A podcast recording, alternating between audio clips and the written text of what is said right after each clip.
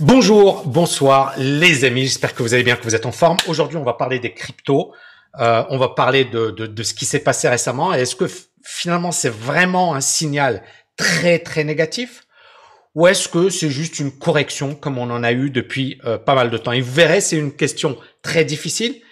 Je vais essayer d'y répondre. Bien évidemment, euh, voilà, ne dites pas que je vais je vais répondre à ça, mais clairement, euh, je vais essayer de vous amener des arguments. Et après, à vous bien évidemment, de prendre vos propres décisions. En attendant, n'oubliez pas de liker, de partager, de me mettre en commentaire du agir. Bon, carnage sur les cryptos. Est-ce que l'hiver est arrivé? Winter, is it coming? Donc ici, ce que je vais faire, c'est que je vais tout d'abord revenir euh, sur le live de vendredi soir. Hein. C'était assez intéressant puisque en direct, euh, je disais que j'étais vendeur sur le Bitcoin et sur les cryptos. Euh, pas parce que c'est sympa, etc., mais parce qu'on avait une tendance vendeuse. Regardez ici. La tendance était clairement vendeuse sur les cryptos. D'accord? Donc pour moi, clairement, c'était pas il faut pas acheter un truc comme ça. Et qu'on va sur du long terme, ça c'est un graphique hebdomadaire, vous voyez, on est sur quelque chose qui a fortement progressé durant la première partie de l'année. Ensuite, on a eu une grosse correction. D'ailleurs, première partie de l'année, mais également en 2020. D'accord? Ensuite, on a eu cette phase de correction. Et puis, à partir du mois de juin, juillet, on a commencé à se reprendre. C'était assez incroyable. Et beaucoup de gens ont commencé à dire euh, le, le, Bitcoin à 100 000. C'est là où on a également eu l'engouement par rapport au NFT. C'est là où on a eu euh, vraiment une folie collective. C'est-à-dire que c'est devenu euh, très très fort, très très marqué. Et rappelez-vous, à l'époque, beaucoup disaient 100 000 avant la fin de l'année, c'est sûr, c'est certain. Moi, depuis plusieurs semaines, je dis c'est peu probable. Et bien évidemment, rien n'est impossible. Hein. Encore une fois, on a un mois. Euh, c'est tout à fait possible. On peut avoir un truc de fou qui arrive et, c'est ça les cryptos. Et c'est pour ça, encore une fois, que je vais ici, vous allez voir, hein, comme à mon habitude, je fais pas partie des gens qui, qui sont euphoriques et je fais pas des gens, partie des gens qui paniquent. Je fais partie des gens qui essaient de raisonner de manière rationnelle et d'avoir des stratégies. C'est ma manière de travailler et je pense que c'est la meilleure manière de travailler. Après, vous faites ce que vous voulez. Donc ici, je reviens rapidement sur euh, la tendance qui est clairement baissière sur les cryptos et durant le live de vendredi, mais ça fait longtemps que je le dis, je disais, je ne vois pas le Bitcoin monter à atteindre les 100 000 avant la fin de l'année et la tendance est baissière. Et pendant ce live, j'analyse plusieurs cryptos en temps réel. Et puis, bien évidemment, on a la cassure, c'était le début. Puis, dix heures après, on a euh, les cryptos qui perdent quelque chose comme 20%, le Bitcoin qui perd 20%. On a, c'est vraiment le carnage. Et là, vous voyez, on a un marché qui se reprend. Comme d'habitude, hein, euh, il y a un marché qui baisse fortement, d'accord? Et puis, vous avez ce que l'on appelle cette logique du buy the dip. C'est quoi le buy the dip? C'est cette logique où à chaque fois que tu as une correction, à chaque fois que tu as une correction, tu vas en profiter pour acheter. Pourquoi? Parce qu'on est dans un marché structurellement acheteur. D'accord? Et cette logique, elle, s'est vraiment répandue hein, auprès du grand public après la crise des subprimes en 2009. Pourquoi? Parce que depuis la crise des subprimes, vous avez plein de gens qui, qui, crient au loup. On a eu Jim Rogers, je sais pas si vous en rappelez, mais en 2014, il disait vendez tout, fuyez. On a George Soros qui disait euh, ça pue. On a des gens comme Ray Dalio qui est quelqu'un de très sérieux qui disait euh, voilà euh, on va avoir un crack etc. On a Michael Burry qui nous a parlé du de la mère de tous les cracks. Donc on a quand même des gens qui sont réputés, qui sont sérieux, certains qui ne sont pas appréciés. Par exemple George Soros il est détesté, mais Toujours est-il des gens qui ont fait leurs preuves sur les marchés financiers.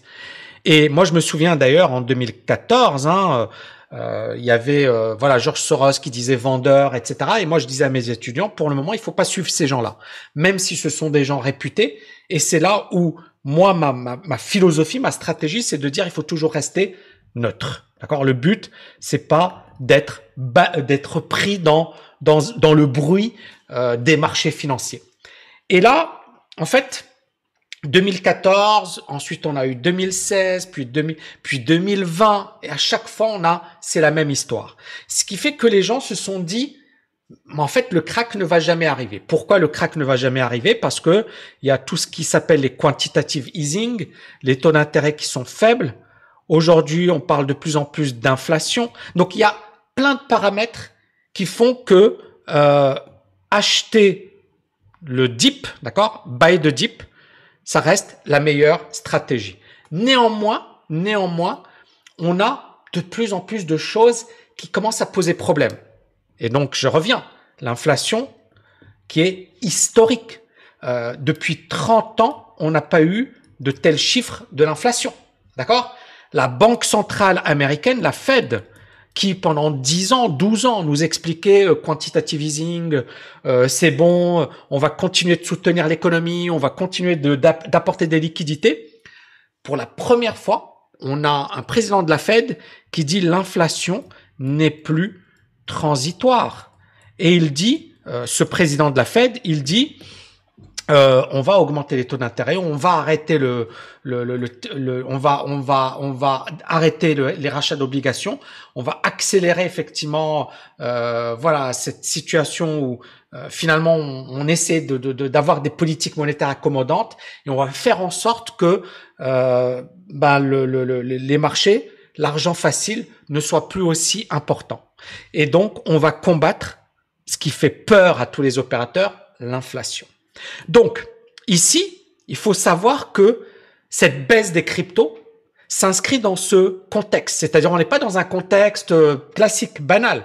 On est dans un contexte où le Nasdaq a fortement baissé, où les indices baissent, où on a des actions qui baissent fortement, et on a des actions qui ont été juste massacrées. Donc, les cryptos, pour le moment, restent solides par rapport aux actions traditionnel. J'ai montré dans mon live de, de vendredi, je vous encourage à le voir ou à le revoir. J'ai montré des actions qui s'étaient faites, mais, mais, mais voilà, trucidées. Prenons le cas par exemple de Robinhood. Je reviens dessus rapidement. Ça, c'est la, la boîte, franchement, qui a un succès énorme. Regardez cette action. Regardez. Regardez, ça valait au plus haut. Je vais le mettre en daily, ça va être mieux. Mais, mais c'est juste c'est juste terrible. Cette action, elle valait au plus haut 84. Aujourd'hui, elle vaut 21. Et c'est une action. Et c'est une action qui a un gros potentiel. Robinhood, ils ont des millions et des millions de, clients, etc. Donc on voit quand même un, crack terrible sur les, actions traditionnelles. On a Coinbase également qui a fortement baissé. Vous voyez, Coinbase, depuis son IPO, pas grand-chose. Donc on voit d'un côté des actions traditionnelles baisser. On voit bien évidemment les cryptos baisser, mais on est bien d'accord que la baisse n'a rien à voir avec des actions comme Robinhood. On a Alibaba qui s'est juste, regardez, regardez, c'est, c'est, c'est un carnage. Donc, bien sûr, les indices, on le voit pas. Pourquoi? Parce que, vous voyez, Alibaba, depuis le mois d'octobre 2020, qui s'effondre et qui perd 65%. D'accord? Donc, on le voit pas dans les indices. Regardez, le Nasdaq, il est toujours haussier. Le S&P est toujours haussier. D'accord? On ne voit pas de carnage sur les indices, mais sur des actions individuelles, on voit un véritable, euh, un véritable marché vendeur qui a démarré. Donc, l'incertitude, comme je viens de le dire, elle affecte tous les actifs risqués. Les actifs risqués, c'est des actions, mais c'est également euh, le, alors on a vu également les matières premières baisser, mais c'est également les cryptos. Et donc là, on a une incertitude de plus en plus marquée sur la santé de l'économie qui affecte tous ces actifs risqués. Donc comme je vous l'ai dit, le variant, alors le variant Omicron qui se répand de plus en plus, qui se propage de plus en plus, et il y a Fauci qui dit euh, attention, euh, c'est dangereux.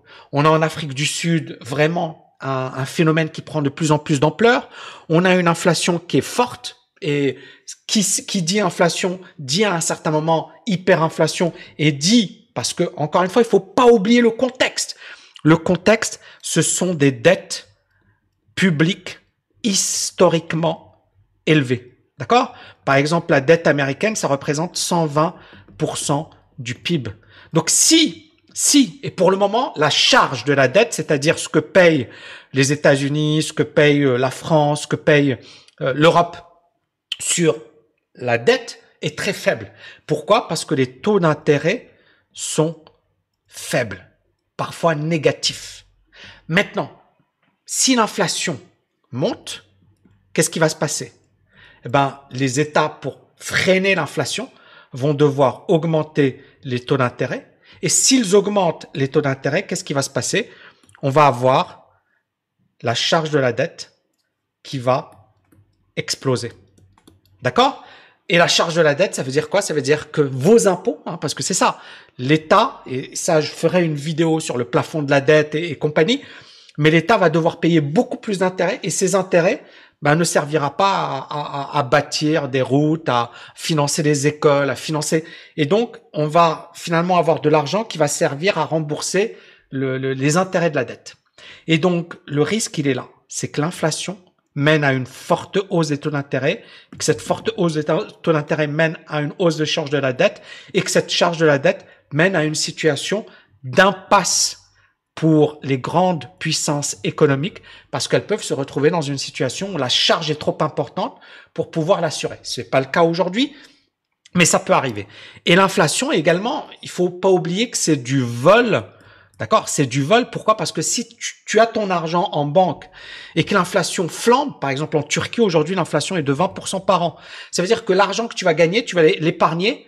Eh ben chaque année, il va perdre de 20% de sa valeur. Et ça veut dire qu'en 5 ans, 6 ans, euh, ton épargne ne vaudra plus rien. Donc si tu n'investis pas, tu risques de tout perdre. Donc on se retrouve ici dans une situation où risque de politique monétaire de resserrement, risque d'inflation, on a une corrélation de plus en plus marquée entre les cryptos et bien évidemment le marché action, parce que ce sont des actifs risqués. Et donc, on a également cette situation où certains marchés ont beaucoup progressé, notamment les cryptos, et donc il y aura ces prises de bénéfices. Et on le voit ici, tout ce qui est, euh, il, y a, plusieurs marchés, ce que l'on appelle les expensive software, donc euh, le logiciel qui coûte cher, les IPO, et l'ETF de Cathy Wood s'effondre. Depuis le début de l'année, on a effectivement, euh, voilà, ça, ça valait plus de, quasiment 30, c'est négatif. Euh, le, expensive, pardon, les IPO, donc toutes les boîtes qui ont été introduites en bourse, c'est négatif, alors qu'on a eu une, une hausse. Et puis l'ETF de Cathy Wood, là c'était à zéro, là c'est à moins 25%. Donc on voit ici ces actifs qui étaient à la mode, qui étaient en vogue, on en a beaucoup parlé, tous ces actifs sont en train de perdre lourdement de l'argent. Donc pas les indices type euh, euh, Nasdaq, S&P, mais des indices plus spécialisés sur des activités plus à risque. Et vous voyez un peu le risque de contagion. Deuxième élément très très très important que vous devez prendre en compte. Il y a un, un indicateur qui s'appelle le Bloomberg US Trading Activity Portfolio. C'est quoi? C'est un portefeuille qui détient des positions acheteuses longues sur les actifs dont la rotation est la plus élevée. Et c'est-à-dire les actifs sur lesquels il y a énormément de transactions, de trading, de day trading, d'algorithmes, etc. Et on a constaté que c'était la pire semaine depuis 2001. 2001, c'est les valeurs technologiques. D'ailleurs, je compte vous faire une vidéo sur ce sujet. Et donc, vous voyez ici, Là, c'est cet indicateur. Et on voit que depuis 2001, on n'a jamais eu des niveaux aussi importants de vente. Et donc, ça veut dire quoi? Ça veut dire qu'il y a beaucoup de gens qui commencent à se défaire de ces titres. Donc, ça marque également la peur.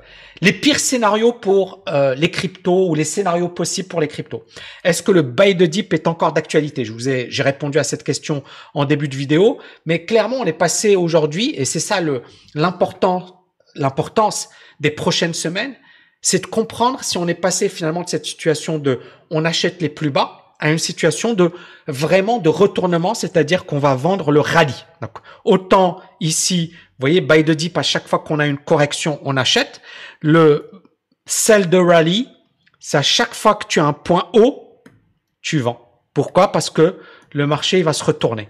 D'accord? Donc on est dans une situation où tu essaies de prendre tes bénéfices, tu essaies de limiter la casse. Alors que buy the dip, à chaque fois que ça baisse, tu te dis c'est les soldes. Donc ce sont deux mentalités différentes. Donc ici, il faut pas oublier que pendant 12 ans, les marchés n'ont fait que monter et l'approche qui a dominé, c'est l'approche buy the dip. Aujourd'hui, on arrive à la croisée des chemins parce que pour la première fois, les banques centrales, notamment la Banque centrale américaine, devient agressive. Pour la première fois, la Banque centrale américaine nous explique qu'elle va augmenter les taux d'intérêt. Et donc à partir de là, il va falloir être extrêmement vigilant. Est-ce qu'on va vivre un winter pour les, donc un hiver pour les cryptos et les actions? C'est trop tôt pour le dire. Hein, je l'ai expliqué. Moi, je reviens encore une fois sur euh, sur le Nasdaq. Euh, moi, pour moi, effectivement, sur le pardon, sur le Bitcoin, euh, ce que j'explique depuis longtemps, c'est que on a eu cette forte hausse, et là, on voit bien qu'il y a un épuisement la divergence n'est toujours pas validée. D'accord? Donc je peux pas parler d'un retournement. Maintenant, on a eu cette forte baisse hier, mais euh, ou du moins euh, vendredi, samedi, oui. Donc voilà. Mais on n'a pas encore de retournement. Donc on a un premier niveau à 30 000, d'accord? C'est un gros niveau clé. Donc ça peut très bien consolider par là. Maintenant, si on a un crack sur les valeurs traditionnelles, ça va avoir euh, un impact non négligeable sur les cryptos et les cryptos risquent également de, de, consolider voire de corriger fortement. Donc je vous invite à bien regarder les indices parce que les indices vont également avoir un impact sur les cryptos. Donc ici, euh, donc est-ce qu'on va vivre un hiver pour les cryptos? Encore une fois, voilà. Moi pour moi, on est en bulle. On a une folie euh, spéculative, collective, euh, une irrationalité totale. Hein. Pour moi, il n'y a pas photo. il y a une sensation d'argent facile il y a également, et ça c'est important de le comprendre, un levier très important. Il y a des gens, ils vendent leur maison et ils vendent leur voiture pour acheter des cryptos, quoi. Donc, il y a des gens qui s'endettent également. Et donc, on le voit ici, hein, il y a un montant assez important. Je pense que ça représente 2-3 milliards de liquidation. Donc, euh, ça s'est fait euh, le samedi. Et on voit que c'est le chiffre le plus important depuis le 5 septembre. Donc, pour le moment, ça reste pas mal. Là, ici, c'était 3 milliards. Donc, on doit être, mais mais voilà, on n'est pas loin des 2 milliards de liquidation. Et donc, la question, c'est est-ce qu'il faut profiter d'un bail de dip? Je dirais oui, hein, euh, si on est dans une perspective très long terme. On n'est pas dans une perspective deux mois, trois mois. Ça, c'est la première chose. La deuxième chose, sur un plan euh, euh, spéculatif, je suis toujours mitigé. Hein, sur un plan daily, c'est toujours vendeur. On a une divergence qui est validée, on est toujours vendeur. Sur un plan weekly, c'est mitigé, d'accord? Je suis pas acheteur pour que pour être acheteur, il faut sortir de cette zone de consolidation. Pour le moment, on est encore dans un truc euh, vendeur. Maintenant, euh, si tu es dans une optique investissement, tu t'en fiches. Pourquoi? Parce que à chaque fois que ça baisse, tu viens, euh, il y a un étudiant, il le fait, mais il faut avoir une perspective trois ans, cinq ans, parce que si tu as un hiver sur les cryptos, ça peut durer un an, deux ans, trois ans, ou ça, c'est comme en 2017. Ça, c'est le premier point important.